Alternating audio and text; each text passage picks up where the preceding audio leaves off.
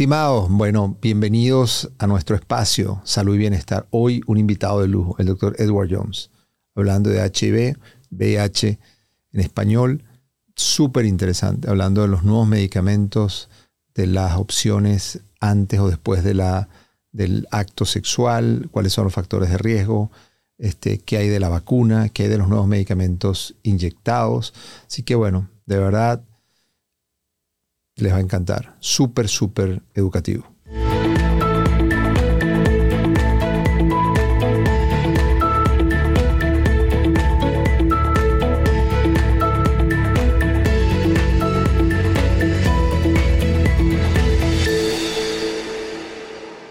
Estimados, ¿cómo están? Bueno, eh, emocionado, como saben, este es el espacio de ustedes. Eh, y como siempre les digo, buscamos invitados especiales, invitados. Primero no me gusta hablar de las cosas de las cuales no soy especialista y por eso somos muy, muy cuidadosos en seleccionar realmente expertos en el tema. Y hoy nos acompaña el doctor Edward Jones, que es infectólogo, eh, internista, y vamos a conversar de un tema súper interesante que es HIV. Muchas gracias por invitarme una vez más, ah, René. Qué gusto, amigo. Bueno, empecemos. ¿Por qué, ¿Por qué se llama HIV? Empecemos por ahí. ¿Por qué se llama HIV? Pues es un virus que es un virus retroviral que se descubrió. Hay mucha historia asociada al virus. Los primeros casos se descubrieron, se reportaron en el 81, más o menos 1981, dos series de casos. Eh, una serie en San Francisco y otra en Nueva York, que se publicaron juntos. Eh, es una edición eh, histórica del New England Journal of Medicine, donde dos pequeñas series de casos de pacientes en aquel entonces con infecciones oportunistas extremadamente raras se publicaron. Hace ya... En el 81 son 29, son 19 más 22, hace 35, casi 40 años. ¡Wow! Sí. Y eh, alrededor de un año, dos años después fue cuando se aisló, obviamente era una enfermedad nueva, eh, sonaba, suena mucho, muy parecida al COVID en realidad, una enfermedad nueva que de repente apareció. Y un par de años después se descubrió que era por un virus. Y eh, conforme se fue estudiando el virus se encontró que es un virus retroviral Inicialmente había tenido le habían dado un nombre que era HTLV3. Hay dos otros HTLV eh, virus. Eh, y después se le cambió el virus, el nombre se le puso el virus de la inmunodeficiencia humana porque era un virus prácticamente nuevo y muy similar a un virus eh, pariente lejano que es el SIV, que es de simios o de, de primates. ¿no? Y de hecho eso es un poco lo que después de varias décadas de estudio, se encontró que lo más probable es que el VIH, en español, HIV en inglés, eh, es un virus que mutó del SIV y eh, los primeros casos eh, reportados o detectados de SIV en muestras de sangre, en, un poco una búsqueda global de dónde había salido este virus, y se encontró que empezó, las primeras detecciones eh, digo, no he revisado la literatura recientemente y las cosas pueden cambiar, pero los primeros, la, evidencia sugiere que empezó a transmitirse de los simios eh, a los humanos en los 50.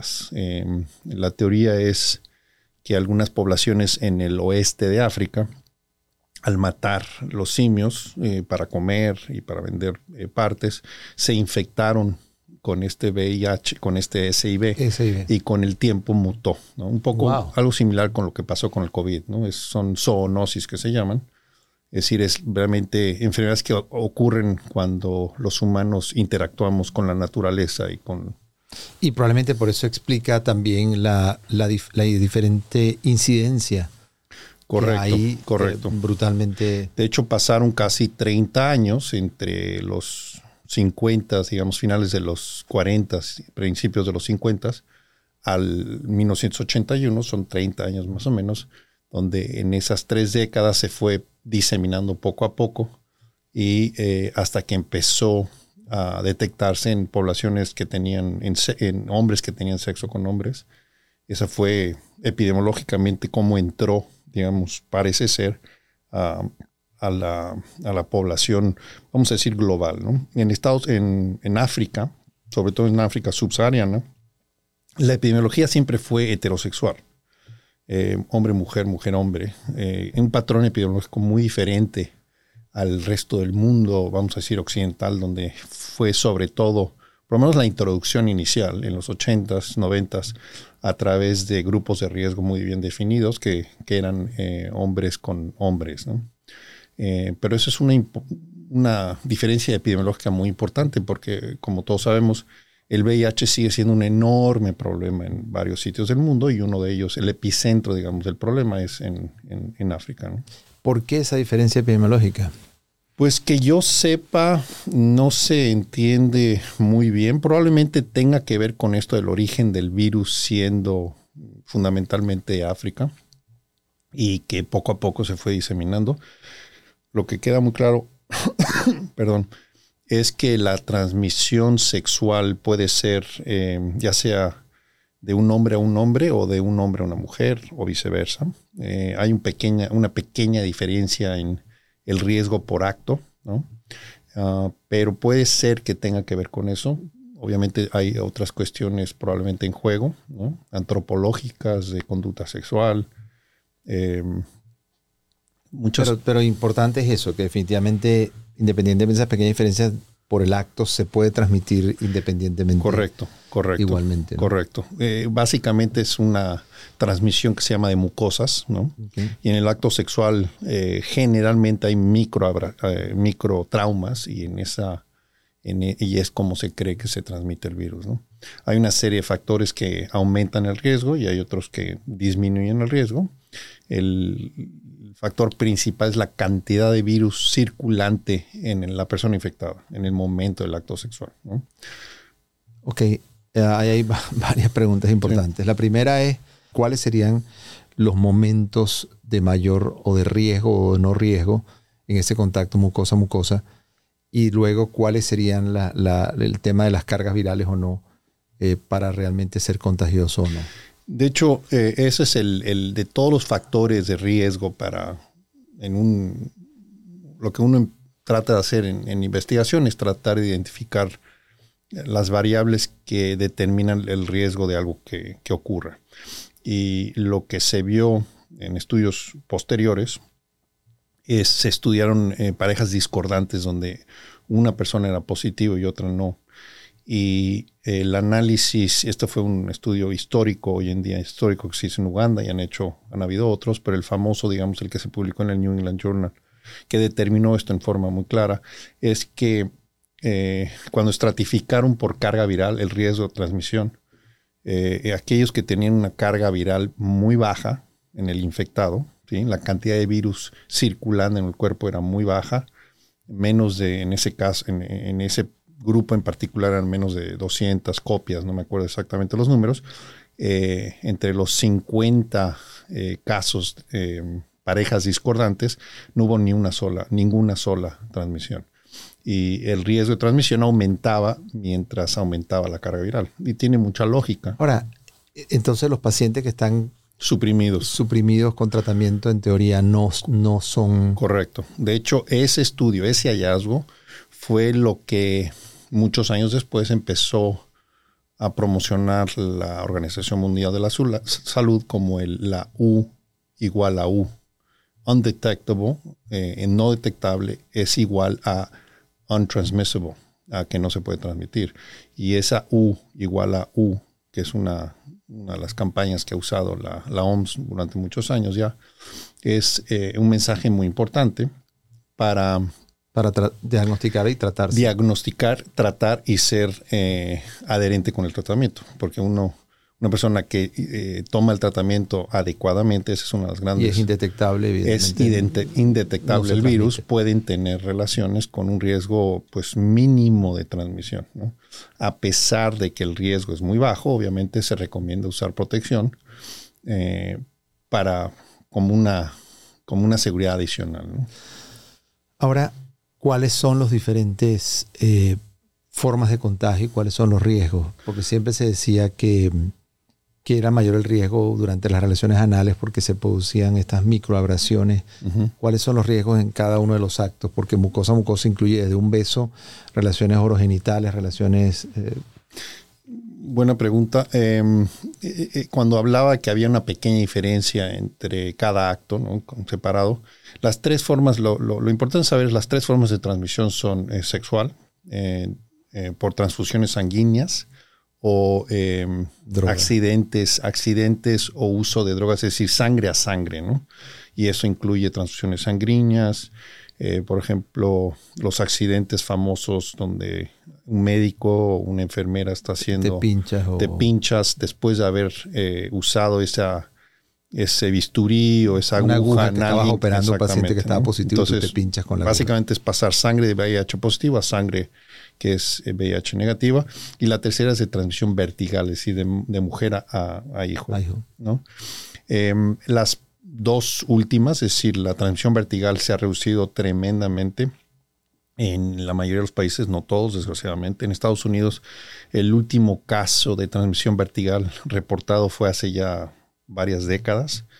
Eh, lo cual es obviamente muy bueno. En algunos países, en África en particular, desgraciadamente todavía no, se ha llegado a eliminar la transmisión vertical, pero sí se ha reducido significativamente. Y la forma como la han reducido es porque han tratado a la madre. Hay dos cosas. Uno es el tratamiento retroviral en la madre, que es muy efectivo en hacer eso, en reducir la, transmisión, y la otra es una cesárea. Eh, a tiempo. La combinación de esas dos cosas a veces es necesario, pero si uno hace esas dos, implementa esos dos programas en forma efectiva y, y sobre todo eh, con suficiente tiempo, es decir, necesitas captar a la madre, identificar la que tiene la infección y, darle un tratamiento suficientemente largo o preventivo antes del parto como tal, porque la mayoría de la transmisión vertical ocurre en el momento del parto, eso es lo que se encontró. Entonces, por eso una, una, una cesárea casi, casi reduce a cero ese riesgo. ¿no? Y la otra opción, cuando se puede hacer una cesárea, es un tratamiento. Pero es increíble, ¿por qué durante el parto? Porque se supone que la sangre, o sea, la placenta no deja pasar el virus. Pues sí, ese es, un, ese es un, una de las... Eh, y seguramente sí se sabe alguna cosa en cuanto a los detalles mecanísticos de por qué no, por qué ocurre, ¿no? Pero tiene que ver probablemente con, algún tipo de trauma ¿no? perinatal. Eh, la transmisión de sangre a sangre, que es estas tres o cuatro que, tocamos, bueno, pues esa es la transmisión a través de transfusiones sanguíneas, sanguíneas que ocurría al principio de la epidemia, prácticamente ya se eliminó en enorme mayoría de los países. Eso es mucho más fácil, digamos, menos difícil de, implementar. ¿Cuál sería el riesgo hoy en día con una transfusión? Pues eh, tener una transfusión de sangre en países donde eh, no eh, todas las, todos, los, todos los programas de transfusión en el mundo ahora hacen anticuerpos. Pero hay que recordar que los anticuerpos tienen una ventana, de diagnóstico que cada vez se está haciendo más pequeña.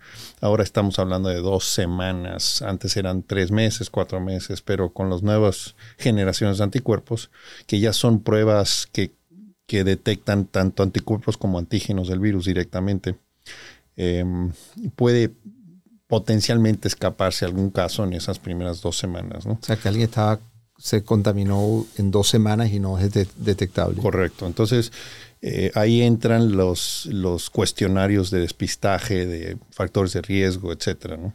Y entonces, eh, con esas dos cosas que son relativamente sencillas, pero complicadas de implementar en forma rutinaria, pues se ha reducido la transmisión sanguínea prácticamente ya no existe. ¿no? Sí puede existir en algún país eh, por alguna razón, pero prácticamente es un el banco de sangre hoy en día es cada vez más seguro, no solamente por VIH, sino también por muchas otras enfermedades que se pueden transmitir. ¿no?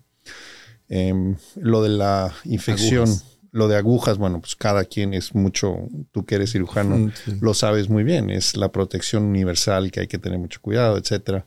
Hay ya tratamientos preventivos después de una exposición que también son muy efectivos en reducir el riesgo si es que hay un riesgo de, transmisión.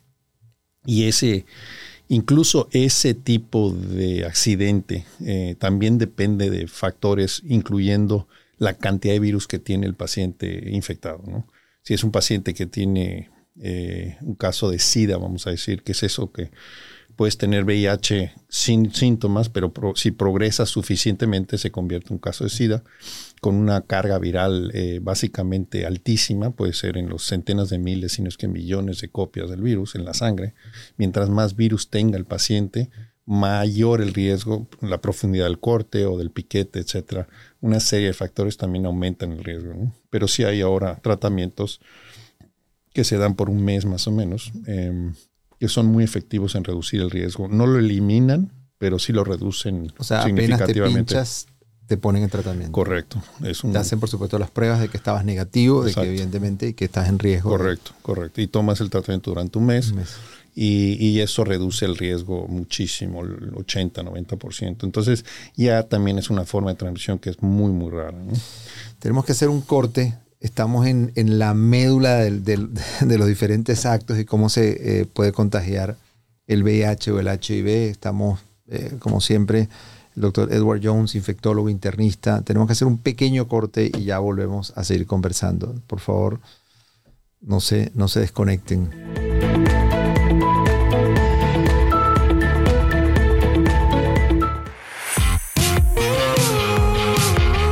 Yo soy Ana Cristina Olvera y aquí en Uno Productions estamos creando contenidos para la comunidad latina. Yo te invito al podcast Habitantes del Futuro, en donde analizamos temas de ciencia, tecnología e innovación para demostrar que los hispanos y los latinos estamos participando como generación en la tecnología y la ciencia que cambiará la era de los habitantes del futuro. Búscanos en tu plataforma favorita.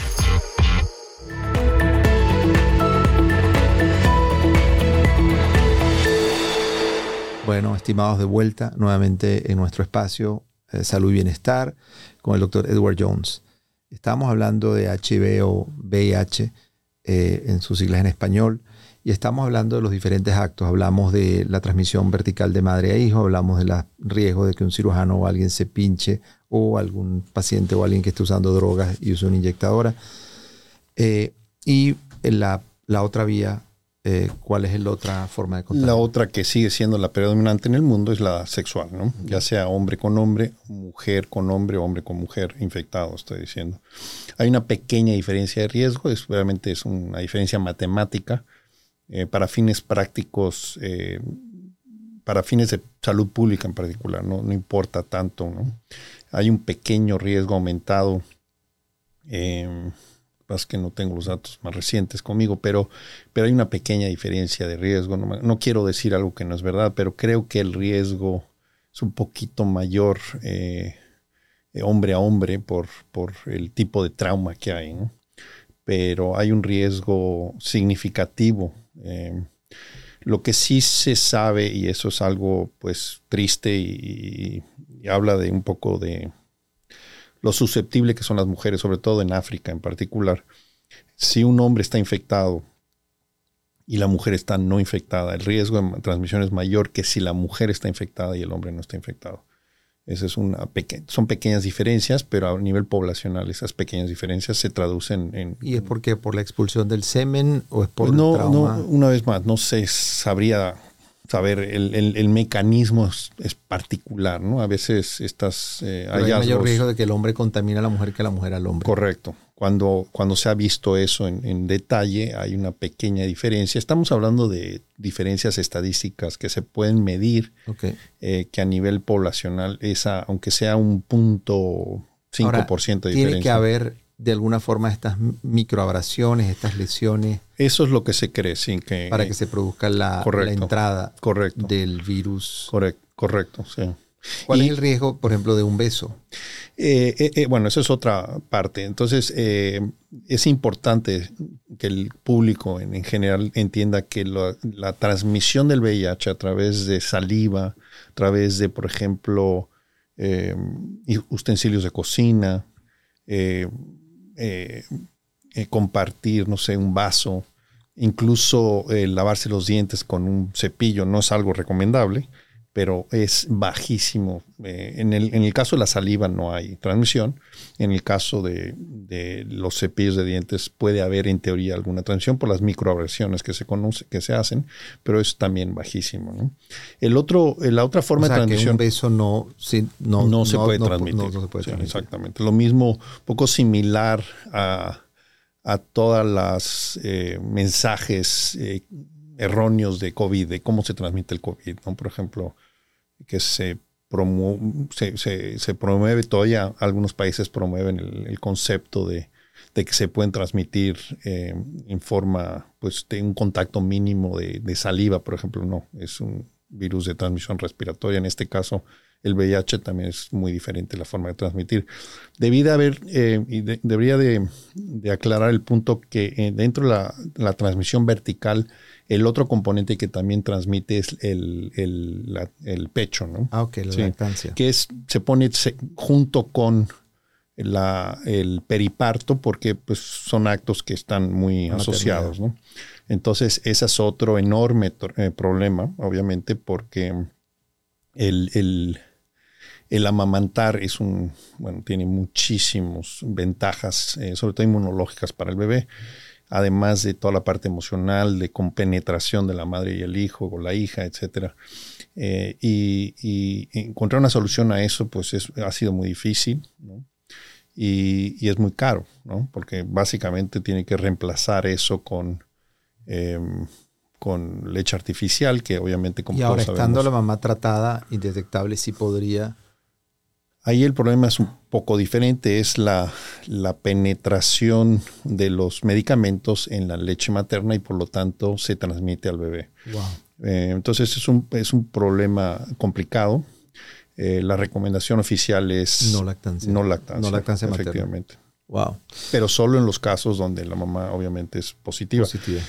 Y eso es un mensaje difícil de demandar cuando se promueve tanto la lactancia a los niños, sobre todo en los niños jóvenes en, no, y, países. Y en países en África, países donde Correcto. además de un tema económico que además Correcto. Estamos hablando de África, pero esto es aplicable a muchos países latinoamericanos, obviamente en Asia, países pobres, ¿no? donde no hay tantas opciones. Claro. Volviendo al tema de los actos, entonces, evidentemente por saliva, un beso, compartir utensilios, evidentemente no eh, no hay riesgo en eso. En relación a orogenitales. Em, sí, una vez más, esto ya es a nivel teórico. En cualquier sitio donde haya una abrasión eh, puede haber una transmisión. El problema de todas este tipo de relaciones sexuales, sobre todo, eh, hay eh, otra covariable muy importante para la transmisión que aumenta la transmisión, es la presencia de otras enfermedades venéreas Hablemos de gonococo, de clamidia, de sífilis, de herpes. Eh, desde hace muchos años se sabe que la presencia, el VIH frecuentemente, como es una enfermedad de transmisión sexual, gente que tiene infección por VIH frecuentemente tienen, tienen, otras infecciones venéreas. Y eh, casi todas ellas producen interrupciones en la barrera mucosa, de la mucosa. Eh, tienen eh, eh, equivalen a una microabrasión como tal. ¿no? Las, por ejemplo, las, las úlceras por herpes, que son muy frecuentes, pues eso, solo con eso ya hay una interrupción en, digamos, en la barrera de la mucosa, de la piel. Y eso facilita muchísimo la transmisión. Ahora, el virus está en la saliva. Está en la saliva, sí. Si, si la carga viral del infectado es suficientemente alta, está prácticamente en todas las secreciones del cuerpo, sí. Y claro, al haber microabrasiones en el pene o en, la vagina, evidentemente si está en la saliva y hay altas cargas. Ahora, ¿cómo puede tener alguien altas cargas y estar asintomático? Eh, eso es una pregunta importante. la historia natural de la enfermedad es que es como cualquier otro virus. Una vez que ocurre la infección, la, la, la, forma que ocurre es si uno podría hacer un gráfico de la carga viral, la cantidad de virus en el cuerpo. En las primeras dos semanas después de la infección, aumenta la carga, hay, una, hay una viremia que se llama diseminada en el cuerpo. ¿eh? Esa viremia a veces alcanza niveles altísimos de virus, en los millones, eh, se han detectado hasta decenas de millones. ¿no? Y corresponde a una etapa donde los pacientes a consecuencia de la viremia tienen síntomas que son indistinguibles de cualquier otra enfermedad viral. Es el famoso, el famoso síndrome de agudo de infección retroviral. Ahora, generalmente, bueno, yo he visto un par de casos eh, de cuadros severos de hepatitis. Sí, sí, sí, puede ser. Unos cuadros severos que, no saben qué es, correcto, fiebre de origen desconocido. Correcto. Toque hepático, de todo, y es una cosa aparatosa, pero puede no serlo. Puede no ser. el, síndrome clásico es un síndrome, cualquier viremia, cualquiera, ¿sí? es muy similar. Eh, un catarro, un, una infección por mononucleosis, COVID hasta cierto punto se, presenta en forma muy similar. Y son síntomas, es un poco, un poco de dolor de garganta, una linfadenopatía generalizada, un pequeño, a veces sale un pequeño rash en la piel, un salpullido que es muy tenue a veces.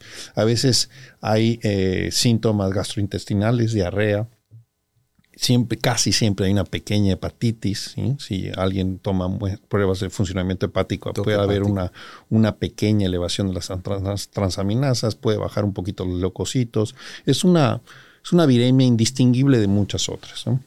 ¿Qué pasa? Que en respuesta a esa elevación eh, exponencial del virus, eh, la inmunidad eh, entra en juego y es eh, exitosa en controlar la replicación viral que se llama y se tarda pues días a semanas en hacerlo. Y entonces esa carga viral que es altísima en el momento de la infección llega a controlarse y bajar mucho hasta lo que se llama un set point. Eh, el set point, eh, ese set point puede ser menos de mil copias o pueden ser cinco mil copias o pueden ser veinte mil copias. Eso en teoría es lo que va a determinar. Y, esa, y, ese, y ese set point es, es algo inmunogenético, ¿no? Hay, eh, cada quien tiene responde, un responde, en forma diferente, correcto, correcto. Entonces, em, y ese set point es el que va a determinar un poquito, la analogía que se ha hecho es que la carga viral es em, la velocidad del tren. la VIH-Sida es una enfermedad que se puede comparar a un tren acercándose a un precipicio. ¿no? Entonces la carga viral lo que te mide es la velocidad del tren. Eh, qué tan rápido está llegando al precipicio, y los CD4, que es las células que medimos para saber qué tan enfermo, qué, tan, qué tanto ha progresado el tren hacia el, hacia el, eh, hacia el precipicio. el precipicio, es lo que determina la distancia a llegar al precipicio. Entonces, ese set point es muy importante para determinar la velocidad eventual donde el tren va avanzando. El tiempo de ese, de ese, de ese síndrome retroviral agudo a los primeros síntomas de lo que llamamos ya SIDA, es decir, eh, el deterioro inmunológico ocurre a través de muchos años, eh, en general, en promedio, pasan 10 años. Em, el 80% de las personas empiezan a tener manifestaciones entre 8 y 12 años, un promedio de 10 años.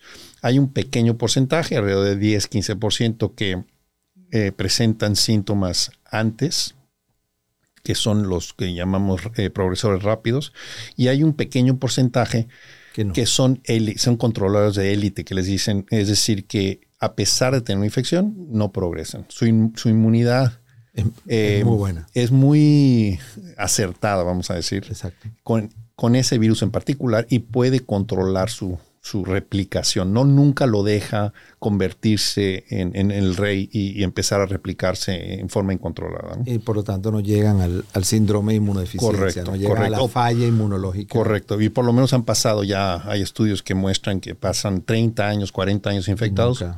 Y sus CD4 se mantienen más o menos bien. Ese es un grupo muy heterogéneo desde el punto de vista mecanístico. Hay muchas razones, hay una combinación de células, es es obviamente ahí es un poco la panacea.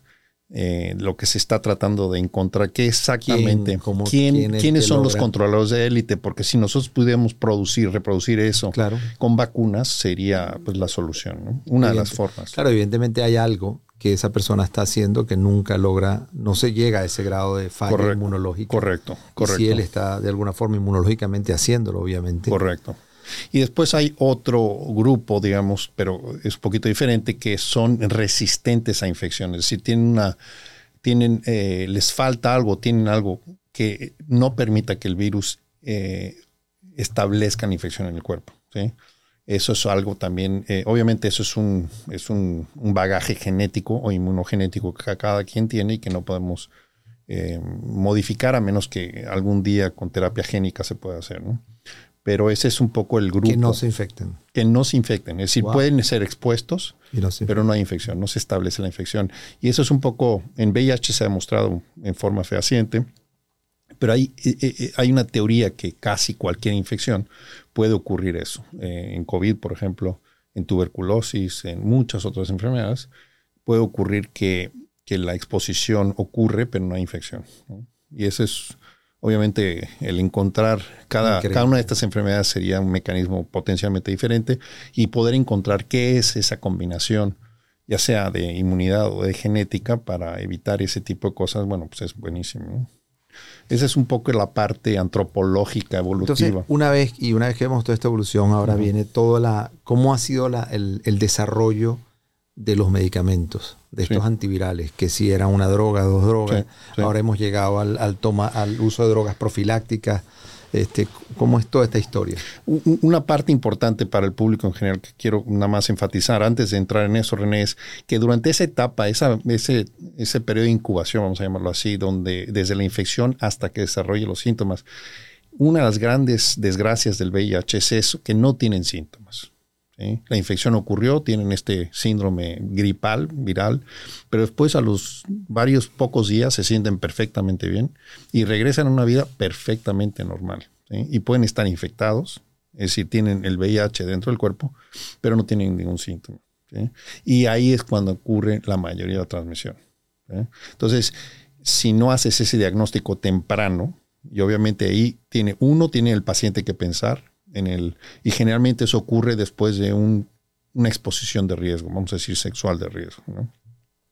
Más o menos dos semanas después de una exposición eh, ocurre este síndrome viral. Si el paciente no lo piensa, es decir, va a un médico y, dice, bueno, pues mira, pasó esto y tengo estos síntomas, y el médico no lo piensa en el momento que aparece el paciente, ya sea en urgencias, en, un, en, un, en, un, en una oficina, vamos a decir, y hace el estudio, para determinar si es eh, este síndrome de infección por VIH agudo, pues entonces pasa el diagnóstico. No se diagnostica en ese momento y pueden pasar 5, 10, 15 años a veces, donde los pacientes, pues desgraciadamente tienen, pueden llegar a tener relaciones y transmitir el virus. Y por eso ha crecido, básicamente, esa es una de las enfermedades y eso es algo muy común en otras enfermedades. Tuberculosis la famosa, donde hay un periodo de infección, de latencia, que es muy diferente al periodo de enfermedad. Y, ese periodo de latencia es increíblemente complicado. Uno, porque es eh, muy peligroso y dos, porque muchas veces escapa el diagnóstico. Claro, entonces el contagio no es, por los no es por los positivos, porque los positivos tratados con carga indetectable básicamente es muy, muy poco la posibilidad de transmitirlo. Correcto. El riesgo de transmisión está en los que están en esta ventana de 10 años. Correcto. Que no sabe si tienen carga viral. Correcto. Entonces, ahí es donde entra tu segunda pregunta. Una vez que ya haces el diagnóstico, puedes empezar un tratamiento que hoy en día es increíblemente efectivo y seguro. Entonces, tu pregunta es sobre los tratamientos. Em, los primeros, el VIH es, un, es una enfermedad fascinante desde el punto de vista histórico. En el 81 fueron los primeros casos. Del 81 al, 80 del 81 al 85, prácticamente una enfermedad em, que en aquel entonces se pensaba que era 100% mortal. Ahora sabemos que no lo era por estas pequeños grupos de élite, controladores de élite, etcétera. Pero prácticamente, una vez que desarrollaba SIDA, los síntomas, que una vez más, en promedio son 10, 12 años después de la infección, pues había muy poco por hacer.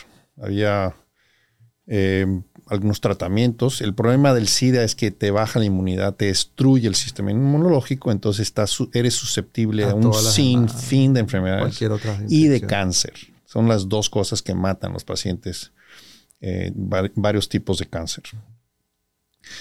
En el 85, el primer antiviral que se usó en pacientes con VIH es el AZT, ¿no? la acidobudina que le dicen.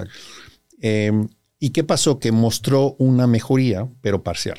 Y que después de varios meses, pum, desaparecía. ¿Qué pasó? Que se hacía resistente el virus al medicamento. Entonces era totalmente eh, era muy a corto plazo la mejoría. ¿Qué pasa? Entonces empezó la idea de ah, a lo mejor dos medicamentos es mejor que uno, ¿no? Y empezaron a descubrirse.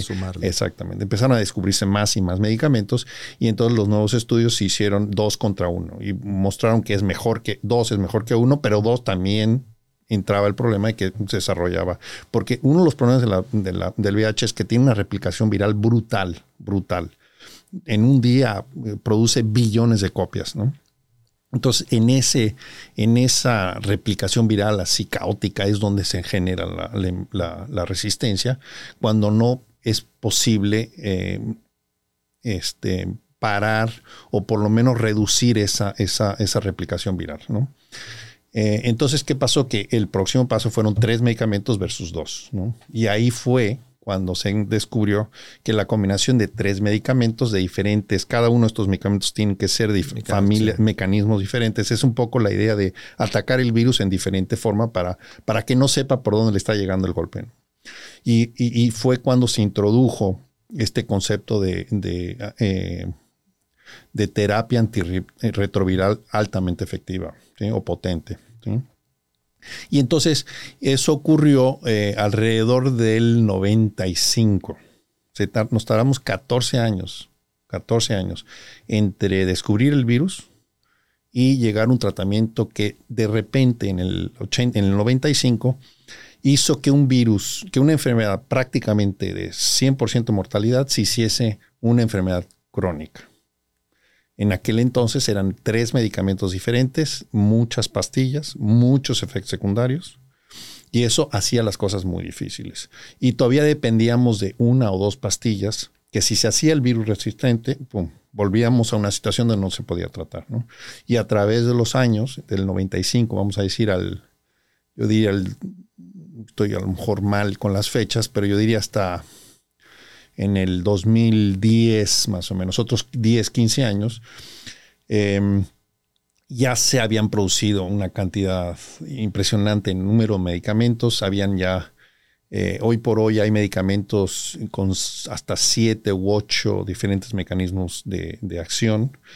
Y ahora lo más importante es que em, los tratamientos se han reducido a una sola pastilla al día tres medicamentos que están todos metidos en una sola pastilla y al tomarse una pastilla al día, y hay varias opciones, prácticamente eh, con, ese, con esa pastilla el, el, virus, la replicación viral se viene abajo a prácticamente indetectable, no la puedes detectar con los mejores estudios que tenemos, y se mantienen los CD4 prácticamente normales. Mientras más temprano se empiece ese tratamiento, mientras menos le permitas al virus tomar la delantera y destruir el cuerpo, eh, la inmunidad, más preservas tu inmunidad. ¿Y cuál es el éxito de estos medicamentos aún, aunque estés ya cerca del, precipicio? O sea, Cuando en los pacientes que se dejan deteriorar, ¿sí? por una falta de diagnóstico, porque no lo toman bien, etcétera, etcétera, es mucho, eh, la ecuación cambia mucho. Es decir, ya empiezan, eh, la, clave aquí es empezar el tratamiento antes, lo antes posible lo mejor, pero antes de que los CD4 bajen de, vamos a decir, de 500 o de 350. Si empiezan ya a bajar menos de 200, en el momento en que tú ya empiezas el tratamiento, ya bajó a 200 o incluso algunos pacientes empiezan con prácticamente con 0 CD4, menos de 10, vamos a decir, menos de 50, ya para ese entonces ya es muy probable que hayas tenido síntomas, algunos de ellos por enfermedades muy graves, algún cáncer, alguna tuberculosis, es, una de las más importantes. Es una enfermedad sentinela en VIH que se llama, ¿sí? Es una de las enfermedades que ocurren muy tempranamente, cuando los CD4 están más o menos todavía altos. Em, el herpes zóster es otra enfermedad sentinela. La moniliasis, que es la cándida oral también. Hay una serie de enfermedades donde un médico cuando ve eso dice, ah, ¿Qué está pasando? Las VIH. las, defensas están bajas. Las, defensas están bajas, hay que pensar en VIH, hay que hacer un VIH. ¿no? Entonces, cuando se empiezan esos tratamientos, cuando los CD4 están, que se llaman eh, preservados, em, la calidad de vida y la expectativa de vida se acerca, no es, no es exactamente eso, pero prácticamente se acerca como si no tuvieras el VIH. Uno de los grandes problemas del VIH residuales es, obviamente, que no hay una cura, pero es que a pesar de un tratamiento muy efectivo, Hay una, inflamación que, persiste, una pequeña inflamación, eh, eh, digamos, en el cuerpo, que persiste y que eh, ahora más y más está demostrándose que termina causando problemas pues, más de índole crónica, ¿sí? infartos al miocardio, problemas de metabolismo óseo, etcétera, etcétera. Es, una inflamación crónica que a través del tiempo va causando un daño. Estamos llegando al, al final, pero no quería, tenemos que abordar el uso de estos antivirales ahora en forma profiláctica. ¿Cuál es la filosofía de eso? Es decir, eh, tendríamos que tomar un antibiótico nosotros para evitar que nos dé una infección bacteriana. ¿Cuál es la diferencia ahora en tomar un antiviral para prevenir? ¿Quién debería tomarlo? Este, ¿Cuáles son los efectos adversos a largo plazo de tomar estos antivirales? Otra buena pregunta. Eh, hay varias ya estrategias de prevención. Una es antes del acto y después hay una después del acto, similar a los accidentes por agujas, por cortes, donde podemos dar un tratamiento post-exposure, que se llama. Eh, las siglas en inglés son después del acto es PEP, post-exposure prophylaxis, profilaxis post eh, la exposición, y la PrEP, PR es preventivo antes de. Y los dos son muy efectivos. Em, muchas, por ejemplo, parejas discordantes, perdón, eh, toman en forma casi rutinaria el, PrEP, es decir, la profilaxis eh, antes del acto, porque no les gusta usar, por ejemplo, barreras, ¿no? el condón, el profiláctico. Em, muchas mujeres, por ejemplo, lo hacen. Em, la prevención eh, también existe a nivel de transplacentario vertical, ya lo habíamos discutido.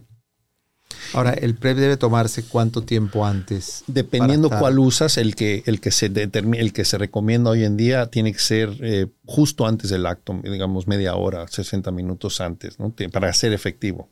Sí, la, la, teoría es que la cantidad del medicamento tiene que estar en el máximo en el momento de mayor riesgo. No, debe tomarse, no tiene que tomarse días antes, semanas antes, se toma. Sí, tiene que ser inmediatamente antes. Antes. Antes, Pero no es que tenga que tomarlo todos los días, siete días antes para tener concentraciones, no. No, no, hay, hay diferentes esquemas, diferentes. Eh, no quiero entrar tanto en los detalles, pero, pero, sí, pero es muy importante antes, sí. Ok, y lo tomaría antes de cada relación sexual. Correcto. No lo toma continuo. Eh, es que eh, hay algunos esquemas que sí se pueden usar. Ahora, otro punto que no tocamos es la nueva, la nueva, el nuevo movimiento, el nuevo, lo, que está más en boga hoy en día en tratamiento y también aplica la prevención es em, la, la administración subcutánea inyecciones, ¿sí? Que, que, básicamente son eh, de depósito a largo plazo. Entonces es una infección cada mes o cada dos meses. En vez de una inyección, como, como los anticonceptivos para no embarazarse. Hoy en día ya hay medicamentos para VIH para tratamiento eh, no están todavía muy diseminados, pero ya empiezan a salir los estudios que son bastante para tanto para prevención como, para, tratamiento, exactamente. Y entonces eliminan, prácticamente eliminan el enorme problema de la adherencia al tratamiento. Es una inyección cada dos meses, a veces cada mes, y son igual de efectivos que si tomaras esa pastilla diaria. Y lo mismo puede pasar para, para la prevención. ¿Cuáles serían los efectos a largo plazo, por supuesto entendiendo el gran beneficio que significaría evitar contagiarte. ¿Cuáles serían los efectos adversos de tomar un medicamento? Eh, evidentemente, estás en una situación de riesgo que te podría contaminar, pero si no, si, si, si tienes una pareja estable o estás usando otros mecanismos y realmente estás en bajo riesgo, esto generaría resistencia cuando los necesites no van a funcionar o o sea, entender un poco cuál sería el efecto adverso o efectos adversos del medicamento. Todos los medicamentos, cada, cada familia de medicamentos, y hablamos de hay por lo menos siete u ocho, cada familia de medicamentos tiene un cierto perfil de efectos secundarios. Algunos de ellos son más serios que otros. Los medicamentos para tratamiento en, sociedades eh, ricas, Estados Unidos, Europa, etcétera, usan ya medicamentos increíblemente seguros en cuanto a efectos secundarios, por eso se usan, y muy potentes y muy fáciles de tomar, de tolerar. ¿eh? En muchos otros países, eh, estos medicamentos más modernos, más nuevos, no se han diseminado. Obviamente, una cierta población sí tiene acceso a ellos, pero no son los programas, no son los medicamentos de batalla, vamos a decir, que se usan. se usan más eh, medicamentos un poquito más antiguos, que siguen siendo muy, muy buenos, que se usaron aquí durante 20 años, 25 años, pero que ahora se han desfavorecido por perfiles de, efectos secundarios X, ¿no?